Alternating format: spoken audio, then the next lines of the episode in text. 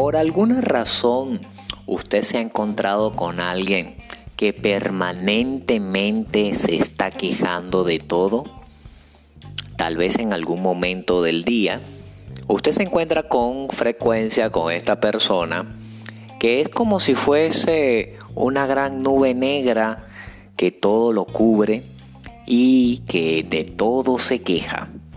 ¿Se ha encontrado con alguien así? Alguien que siempre le está contando historias en las que siempre queda mal o alguien le ha hecho algún daño? Apuesto que sí. Mi nombre es Rusty Father y en esta oportunidad quiero conversarles sobre un tema muy interesante, el victimismo. Vamos a hacer unas definiciones para poder entrar en materia. El victimismo es un patrón de comportamientos en los que la persona adopta un rol constante de víctima.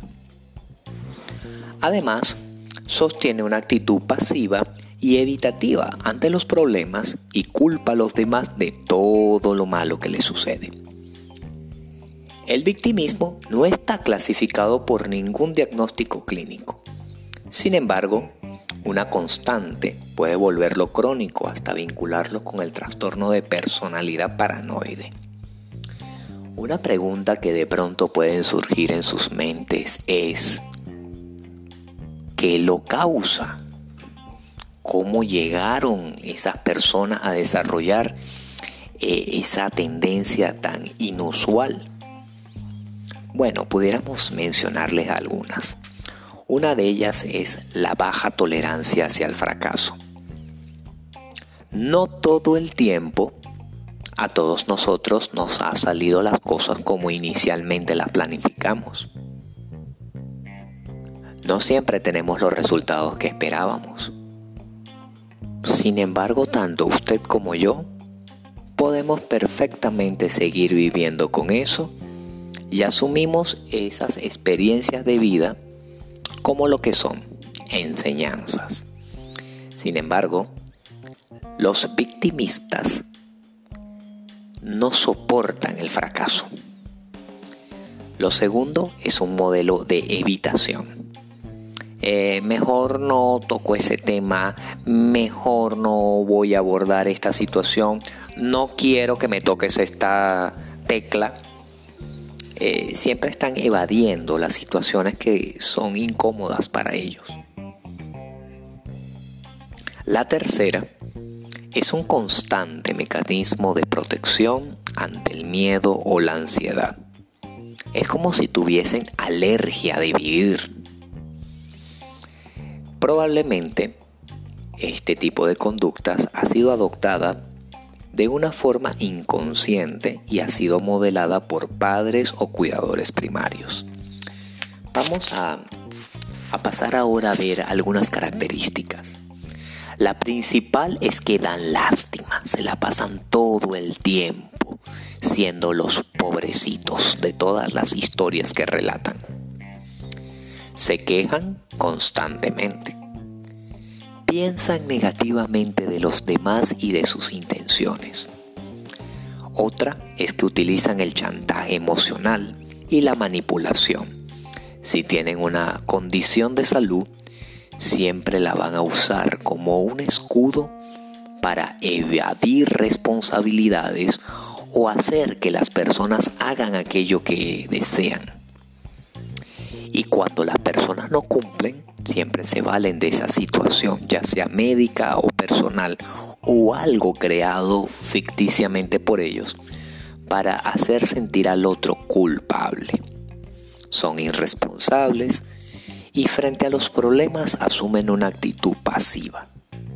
Son exageradísimos y como era de esperarse, tienen por supuesto una muy baja autoestima. Ahora bien, ¿qué herramientas pudiéramos tener para ayudar a este tipo de personas?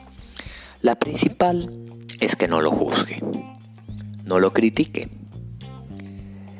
sea respetuoso, escúchelo de forma activa y hágale saber que usted entiende su sufrimiento y eso encontrará una forma mucho más sana de aliviar su malestar.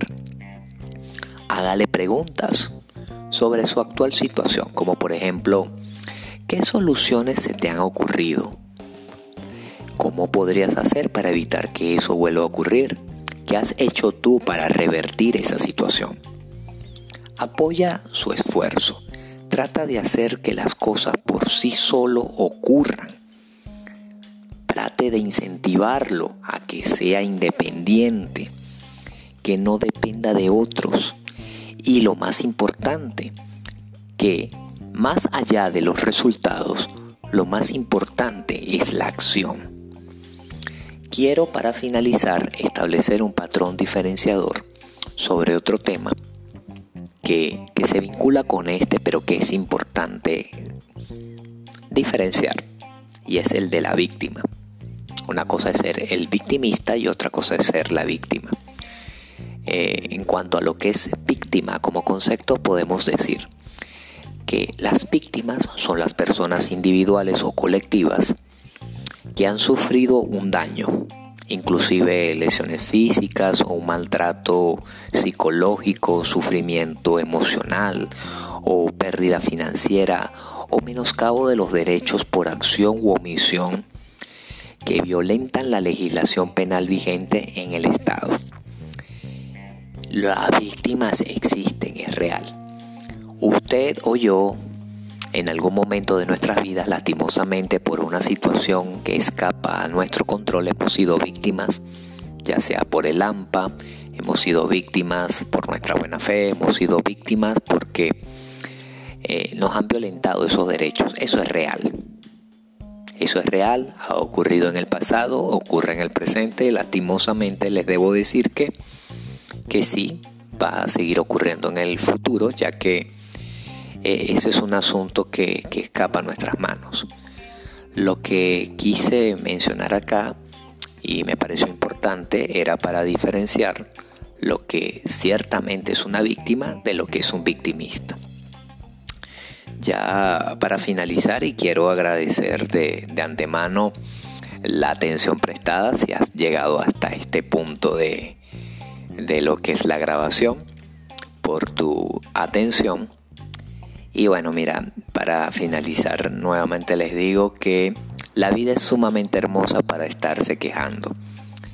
Creo que debemos fijarnos patrones y, metas realistas. Y, lo más importante, vamos a darle la bienvenida al error, vamos a darle la bienvenida a la falla, vamos a darle la bienvenida al aprendizaje. No satanicemos los resultados adversos que pudiéramos llegar a tener. Y lo más importante, no te conviertas en un victimista. Bueno, quien les narró fue Rusty Fader, psicólogo. Y bueno, si tienen algún tipo de pregunta, comentarios, con mucho gusto los pueden hacer al privado. Que tengan todos ustedes una feliz noche.